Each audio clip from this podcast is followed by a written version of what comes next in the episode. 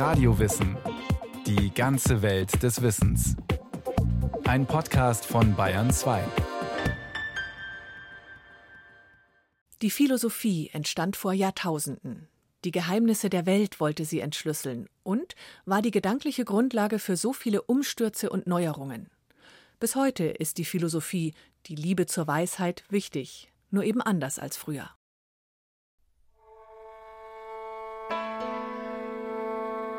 So erzählte man sich von Thales, er sei, während er sich mit dem Himmelsgewölbe beschäftigte und nach oben blickte, in einen Brunnen gefallen. Darüber habe ihn eine witzige und hübsche thrakische Dienstmagd ausgelacht und gesagt, er wolle damit aller Leidenschaft die Dinge am Himmel zu wissen bekommen, während ihm doch schon das, was ihm vor der Nase und den Füßen liege, verborgen bleibe. Diese Anekdote über die Weltfremdheit des Vorsokratikers und Astronomen Thales von Milet beschreibt der griechische Philosoph Platon in seinem Dialog Theetetos. Denn bereits in der Antike, vor rund 2500 Jahren, stritten die Menschen darüber, wie nützlich die Philosophie sei, auch für das alltägliche Leben und dessen Probleme, und fragten sich, welche Rolle die Philosophie mit ihren Erkenntnissen für die Öffentlichkeit spielen könnte und sollte. Sokrates beispielsweise verstand seine Rolle als Philosoph ganz anders als Thales. Er ging in Athen auf die Marktplätze, mischte sich unter die Menschen und versuchte, sie in philosophische Gespräche zu verstricken. So antworte denn. Was wird in einen Körper kommen müssen, wenn er leben soll? Die Seele. Und verhält sich dies auch immer so? Wie sollte es nicht? So bringt also die Seele dem, dessen sie sich bemächtigt, stets Leben? Allerdings.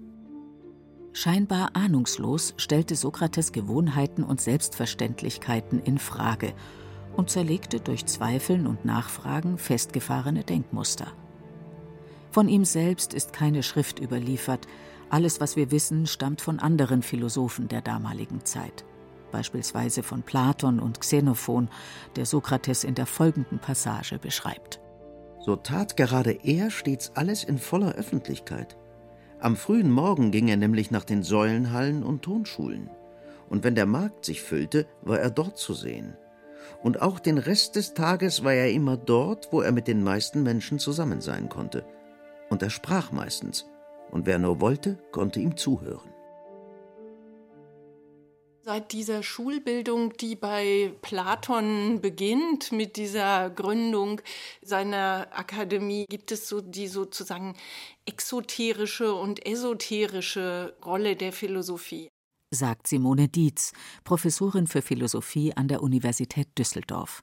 Also die Rolle der Philosophie, die sich nach außen wendet und die auf den Marktplatz geht und die natürlich auch ja irgendwo die Leute finden muss, die sich dann schließlich so intensiv für Philosophie interessieren, dass sie in die Akademie kommen und sich für die internen Fragen interessieren, die dann doch eher spezialistisch sind. Aber letztlich hat die Philosophie immer diese beiden Seiten. Manche Philosophen wollen beide Seiten der Philosophie in ihrem Denken ausdrücklich miteinander verbinden. Sie wollen, dass ihre Philosophie praktisch wirksam wird. So hat der niederländische Philosoph Baruch de Spinoza im frühen 17. Jahrhundert beispielsweise eine politische Demokratietheorie entwickelt, auch mit dem konkreten Anliegen, das republikanische System der Niederlande theoretisch zu rechtfertigen und zu untermauern. Und der Königsberger Philosoph Immanuel Kant hat mit seinem berühmten Aufsatz Was ist Aufklärung die emanzipatorische Gesellschaftsentwicklung des frühen 19. Jahrhunderts unterstützen wollen. Aber wie ist es heutzutage? Wie lebendig sind heute noch die beiden Seiten der Philosophie? Die Familie, Zuflucht oder Zumutung? Einfach leben. Warum ist das kompliziert?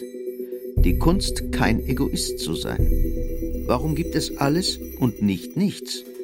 Mit sich selbst befreundet sein. Wer bin ich? Und wenn ja, wie viele? Liebe, warum sie so schwierig ist und wie sie dennoch gelingt. Normal sein, warum eigentlich? So oder so ähnlich lauten die Titel von Büchern, Zeitschriften, Artikeln oder Fernsehsendungen, die sich laut Eigenwerbung mit Philosophie beschäftigen. Und sie haben Erfolg. 60.000 Exemplare verkaufen die philosophischen Monatsmagazine beispielsweise. Bücher zur Lebenskunst stehen wochenlang oder sogar jahrelang auf den Bestsellerlisten und Philosophiefestivals wie in Köln oder Hannover haben Tausende von Besuchern. Sinnsuche liegt zu Beginn des 21. Jahrhunderts ganz offensichtlich im Trend. Oder ökonomisch gesprochen, die Suche nach dem Sinn des Lebens ist eine Marktlücke, mit der sich gut Geld verdienen lässt. Das Interesse an philosophischen Fragen ist also da. Und wo sind die Philosophen? Dieses freie Terrain besetzen jetzt, sagen wir, die Leute, die man im 18. Jahrhundert Popularphilosophen genannt hätte. Und im Grunde genommen ist das nur recht und billig, dass die das machen. Ja. Ralf Kunersmann, Philosophieprofessor an der Universität Kiel. Also ich gehöre nicht zu denen, die nun also nur weil sie akademische Philosophen sind oder einen Lehrstuhl haben, auf diese Leute herabblicken, sondern ich nehme das eher als ein Versäumnis wahr, als eine Unfähigkeit der akademischen Philosophie oder auch ein Desinteresse, überhaupt in die Öffentlichkeit zu gehen. Die akademischen Philosophen, also die rund 1000 Professoren, die an den deutschen Hochschulen lehren, tauchen nur in seltenen Ausnahmefällen in einem der oben genannten öffentlichen Formate auf. Und so entwickeln sich diese immer stärker zu einer Art von Ratgeber zur Optimierung des eigenen Lebens mit philosophischem Anstrich. Um Welterkenntnis und Wahrheitssuche geht es dabei eher nicht. Dass die universitären Gegenwartsdenker sich aber so wenig öffentlich äußern, ob zur Flüchtlingspolitik, zu den Möglichkeiten von künstlicher Intelligenz oder der Genforschung, kritisieren seit einiger Zeit Philosophen, Autoren und Journalisten. Auch wenn nicht alle dabei so weit gehen wie der Journalist Wolfram Eilenberger, früher Chefredakteur des Philosophie-Magazins, der im März 2018 in der Wochenzeitung Die Zeit von einem desolaten Zustand der Philosophie spricht. Gerhard Ernst, Professor für Philosophie an der Universität Erlangen-Nürnberg, weist diese harsche Kritik zurück. Aber das ist, glaube ich, einfach eine Verkennung der Situation. Also ich meine, das ist so ähnlich, wie wenn man sagen würde, die große Zeit der deutschen Physik ist vorbei, weil seit Einstein und Heisenberg hat man immer viel gehört von ihnen. Also das ist einfach eine grobe Verkennung der Entwicklung der Akademie. Es sind einfach viel mehr Leute jetzt in den Bereichen aktiv. Das heißt, man muss schon auch bei den entsprechenden Bereichen etwas genauer schauen, wer beschäftigt sich eigentlich mit was. Und dann findet man natürlich auch die entsprechenden Äußerungen und die entsprechenden Beiträge. Es gibt philosophische Veröffentlichungen zur Flüchtlingspolitik, allgemeine Vorlesungsreihen zum Wahrheitsbegriff oder Zusammenarbeit von philosophischen Instituten mit Schulen zum Thema Digitalisierung. Die Philosophen denken also nicht nur im stillen Kämmerlein. Trotzdem aber ist der Eindruck sicher zutreffend, dass im Vergleich beispielsweise mit den 70er Jahren des letzten Jahrhunderts die Philosophen in aktuellen politischen Fragen wie Datenschutz, Fake News oder Digitalisierung in den Medien weniger präsent sind. Das hat auch Simone Dietz beobachtet, Philosophieprofessorin an der Universität Düsseldorf. Das liegt vor allen Dingen daran, dass sich auch das gesellschaftliche Umfeld ganz stark verändert hat und dass es damals eine Hochkonjunktur gesellschaftspolitischer Debatten gab und dass man praktisch permanent die Systemfrage gestellt hat. Das kann man sich heute gar nicht mehr vorstellen. Also es liegt nicht nur an den Philosophen, dass die sich immer mehr in ihr Kämmerchen zurückgezogen haben. Die gesellschaftspolitischen Debatten der 70er Jahre sind vorbei. Nicht nur, weil sich die politischen Verhältnisse verändert haben, sondern auch, weil sich die öffentliche Kommunikation verschoben hat. Sie findet jetzt parzelliert statt, etwa in bestimmten Foren im Internet statt auf den Feuilletonseiten der großen Zeitungen. Darüber hinaus bewältigen die Universitäten seit rund 20 Jahren einen komplexen internen Umbau. Stichworte dafür sind die Bologna-Reform und die Drittmitteleinwerbung. Diese strukturellen Erfordernisse haben besonders die Philosophen vor völlig neue Herausforderungen gestellt. Weil wir seit geraumer Zeit eine ganz neue Form oder eine vielleicht intensivierte Form der Verwissenschaftlichung der Philosophie zu verzeichnen haben, die auch dazu geführt hat, dass für junge Philosophen, für karrierebewusste Philosophen ganz andere Kriterien plötzlich wichtig sind und gelten als eine bestimmte Auseinandersetzung mit Fragen, die auch die Öffentlichkeit interessieren. Beschreibt Konrad Paul Liesmann die Situation an den Universitäten. Er ist Professor an der Universität Wien. Sein Forschungsschwerpunkt Philosophie und Öffentlichkeit. Zum Beispiel etwa Kriterien wie anschlussfähig zu sein an bestimmte internationale, sehr spezialisierte Diskurse, Kriterien wie in welchen Zeitschriften, Journals internationalen Zuschnitts bringt man seine Aufsätze unter, wie schaut das Publikationsrating aus. Das heißt, das sind plötzlich äh, Gesichtspunkte, die jetzt mit der Frage handle ich jetzt ein interessantes Thema ab, was auch meine unmittelbare politische Umgebung interessiert, nichts mehr zu tun hat. Die Tatsache, dass die Denkleistung der Philosophen heutzutage genauso messbar sein soll wie Forschungsergebnisse in der Pharmakologie oder der experimentellen Physik, ist ein Problem für das Fach. Auch Fragen der praktischen Philosophie geraten deshalb manchmal aus dem Fokus der Denker. Diese Wissenschaftspolitik beeinflusst nicht nur die Themen, mit denen sich die akademischen Philosophen beschäftigen, sondern auch die Art und Weise ihrer Vermittlung. Jahrelanges Nachdenken über ein Spezialproblem der mittelalterlichen Scholastik beispielsweise, an dessen Ende ein 800 Seiten dickes Werk steht, kann weitaus weniger karrierefördernd sein als eine stattliche Anzahl von Aufsätzen in den richtigen Fachzeitschriften oder das Einwerben von hochdotierten Drittmitteln kritisiert der Kieler Philosoph Ralf Konersmann. Wir sind ja aufgefordert, Drittmittel einzuwerben. Und wie macht man das? Indem man eben sich auf einen Diskurs einlässt, der auf Relevanzen setzt, der auf Erfolg verpflichtet, der äh, dazu auffordert, Aktualitäten zu bedienen, brisante Probleme und dergleichen mehr. Und der ein Fach massiv trifft, dieser ganze Diskurs, das bisher gewohnt war, sich seine Probleme selber zu suchen. Statt selbstständig Probleme oder Fragestellungen zu suchen, müssen die Philosophen den vorgegebenen Ansprüchen des Wissenschaftsbetriebs genügen, sonst bekommen sie keine Stellen, keine Forschungsgelder. Ein Prinzip, das für alle anderen Wissenschaftler auch gilt. Diese Entwicklung ist politisch so gewollt und passt nur begrenzt zum Selbstverständnis und zum Themenfeld der Philosophie, meint auch der Erlanger Philosoph Gerhard Ernst, seit 2018 Präsident der Deutschen Gesellschaft für Philosophie. Richtig ist, an die Philosophie wird natürlich sowohl von der Politik als auch teilweise von Universitäten manchmal ein Standard herangetragen, der nicht angemessen ist, nämlich einer, der mehr an den Naturwissenschaften orientiert ist, wo es dann um eben nur noch um Journalartikel geht, wo die Bücher wenig eine Rolle spielen und so weiter. Das ist eine Art und Weise, mit der Philosophie umzugehen, die ja dann nicht angemessen ist. Wissenschaftssprache ist selbst bei den Philosophen mittlerweile Englisch. Durchaus mit dem absurden Ergebnis, dass zuweilen auf Fachkongressen sogar in Deutschland von Deutschen über Kant auf Englisch diskutiert wird.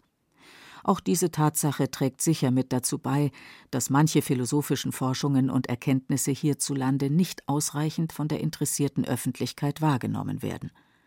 Denn dass solche Vermittlungsangebote bestehen, daran hat Gerhard Ernst keine Zweifel. Die Philosophen mischen sich ja ein. Also wenn es zum Beispiel um Klimaethik geht, wenn es um politische Gerechtigkeit geht und so weiter, also dann gibt es natürlich einschlägige Publikationen. Also wenn es zu konkreten Fragen auch im öffentlichen Raum gibt, mischen sich die Philosophinnen und Philosophen natürlich ein und versuchen ihre Forschungen auch an eine breitere Öffentlichkeit beziehungsweise auch an politische Entscheidungsinstanzen zu vermitteln. Also ich würde gar nicht sagen, dass sie sich nicht einmischen. Neben den formalen Zwängen durch die Umstrukturierung der Universitäten aber hat sich die Philosophie in den letzten Jahrzehnten auch inhaltlich verändert. Vor allem der starke Einfluss der angelsächsischen Philosophie schlägt sich nieder, beispielsweise auf dem Feld der Ethik. Hier dominieren mittlerweile die sogenannten angewandten Ethiken. Dazu gehören beispielsweise Wirtschaftsethik, Umweltethik, Medizinethik oder Roboterethik. Dabei stehen ethische Fragen zu bestimmten Teilbereichen der anderen Wissenschaften im Vordergrund. Darf eine hirntote Mutter beispielsweise am Leben gehalten werden, damit ihr ungeborenes Kind im Mutterleib heranwächst, bis es geboren werden kann? Oder inwiefern könnten Eingriffe in die menschliche Keimbahn gerechtfertigt sein, wenn es um vererbbare Krankheiten geht?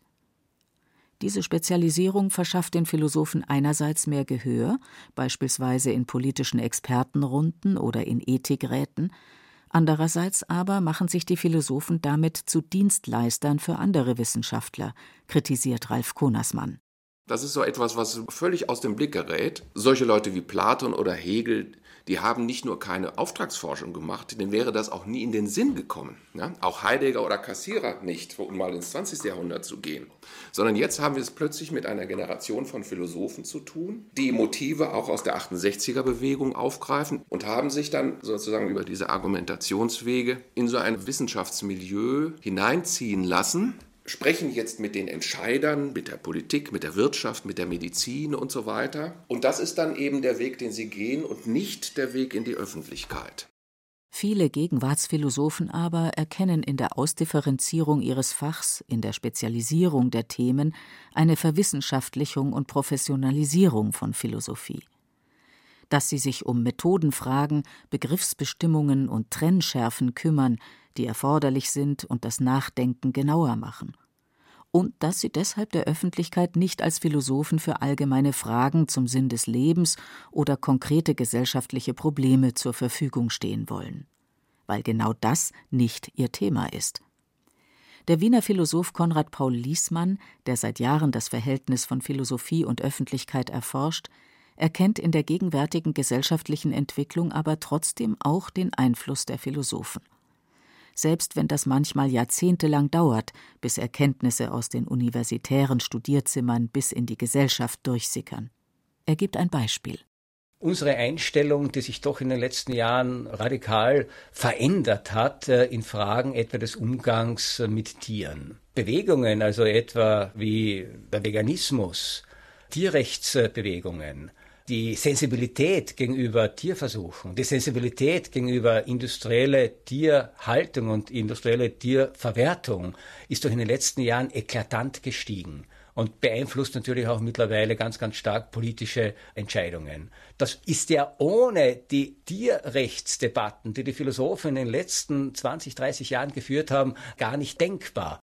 Die Suche nach Sinn, der Wunsch nach Orientierung in einer als extrem unübersichtlich wahrgenommenen Welt lässt das Interesse an der Philosophie sprunghaft ansteigen. Dafür ist die Tierethik nur ein Beispiel. Sogar die Zahl der Philosophiestudierenden nimmt seit 2007 stetig zu, und Sinnstiftungsratgeber verkaufen sich mindestens so gut wie Gesundheitstipps. Allerdings die mediale Berichterstattung unterliegt den Geboten von Tempo und Sensation. Wenn Politiker per Twitter ihre Minister entlassen oder Raketenangriffe ankündigen, wenn in den sogenannten sozialen Medien Hetzkampagnen an die Stelle von Debatten treten, dann ist das ein Hinweis darauf, wie es um die Art und Weise der medialen Auseinandersetzung, um die Debatten in der Öffentlichkeit bestellt ist. Statt um Erkenntnisse, Begriffe und Beurteilungen zu ringen, werden in hohem Tempo apodiktisch Meinungen verkündet. Und bei dieser medialen Aufgeregtheit sind die Philosophen schon von Haus aus im Nachteil, meint Ralf Konersmann aus Kiel. Als Philosoph braucht man Zeit. Besonders die neuen Medien legen größten Wert auf Schnelligkeit, auf Promptheit. Ja? Also der Schnellste ist der Erste und der hat die Nase vorn. Ja? Das ist sozusagen die Grundregel. Und Philosophie ist ja ein Fach, wo Tugenden wie Zögern, Nachdenklichkeit, Zweifel ihren Ort haben. Und Geschwindigkeit ist nicht unser Ding. Ja? Je schneller sich die mediale Aufmerksamkeitsspirale dreht, desto mehr geraten die Philosophen ins Hintertreffen. Und alle mit ihnen, die nicht nur schnell Meinungen absondern wollen und knackige Statements, sondern die tatsächlich an Erkenntnissen und vernünftigen Argumenten interessiert sind. Denn kurz und knapp mal eben die Welt zu erklären, das geht nicht, ganz grundsätzlich nicht. Das Streben nach Welterkenntnis ist anstrengend. Philosophieren ist harte, disziplinierte intellektuelle Arbeit. Da passt einiges nicht zusammen. Die dringende Sehnsucht nach Orientierung in der Öffentlichkeit, nach richtig und falsch, nach Lebenssinn und Beratung und der genuin philosophische Ansatz zu zweifeln, in Frage zu stellen und eben keine dogmatischen Wahrheiten zu besitzen. Der Wiener Philosoph Konrad Paul Liesmann sieht in der gegenwärtigen Entwicklung auch eine Chance, weil plötzlich wieder Themen aktuell sind, um die sich jahrzehntelang ausschließlich die Philosophen gekümmert hätten. Wir haben jetzt ganz eine heftige Debatte über Fake News äh, zum Beispiel. Was ist Wahrheit noch überhaupt für ein Wert? Äh, welche Kriterien entscheiden bei Nachrichten, bei Informationen, wie wahr wahrhaftig, plausibel, wahrscheinlich die sind. Und plötzlich sozusagen werden philosophische Wahrheitstheorien salonfähig, um das mal salopp zu sagen, die jahrzehntelang nur ein paar Spezialisten interessiert haben. Und die Beiträge der Philosophen seien in diesem Zusammenhang durchaus von Belang, auch wenn sie es nur über Umwege in die Gesellschaft schaffen würden. Das Interessante ist, dass hier spezialisierte Diskurse, was Kriterien für wahre Aussagen zum Beispiel sein können, was empirisch überprüfbare Daten sein können, was Sätze über die Wirklichkeit sein können, dass diese spezialisierten Diskurse jetzt gleichsam angezapft werden und angezapft werden müssen, um ein bisschen Klarheit äh, reinzubringen in diese Debatte über Fake News, über alternative Fakten, was ist überhaupt ein Faktum, was ist eine Verschwörungstheorie, ist ein philosophisch hochinteressante Frage, die plötzlich die breite Öffentlichkeit interessiert. Aber auch die Philosophen können nicht mit Patentrezepten aufwarten, wie gegen Fake News im Netz vorgegangen werden sollte, wie der Klimawandel gestoppt werden könnte oder welche Grenzen die Genforschung auf keinen Fall überschreiten sollte.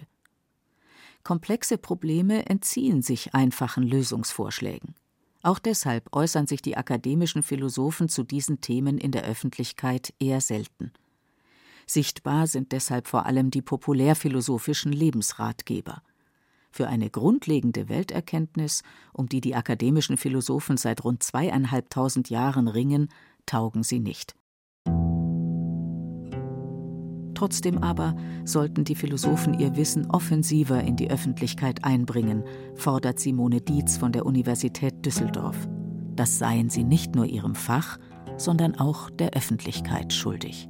Letztlich müssen diese Erkenntnisse wieder zurückwirken auf unser Leben. Und deshalb darf man einfach nicht so eine zu kurzschlüssige Praxisorientierung von der Philosophie erwarten, aber man darf sie auch nicht davon entlasten, dass das, worüber sie nachdenken und die Erkenntnisse, die sie versuchen zu produzieren oder die Richtigstellung, dass das was mit der Welt und dem praktischen Leben zu tun haben muss.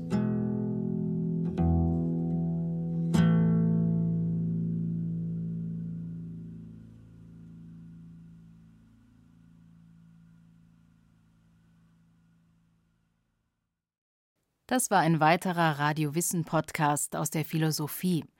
Daniela Remus ging der Frage nach, welche Rolle die Philosophie heute einnimmt. Regie führte Irene Schuck. In der Technik war Christiane Gerhäuser-Kamp. Es sprachen Beate Himmelstoß und Wolfgang Prekler. Redaktion Bernhard Kastner.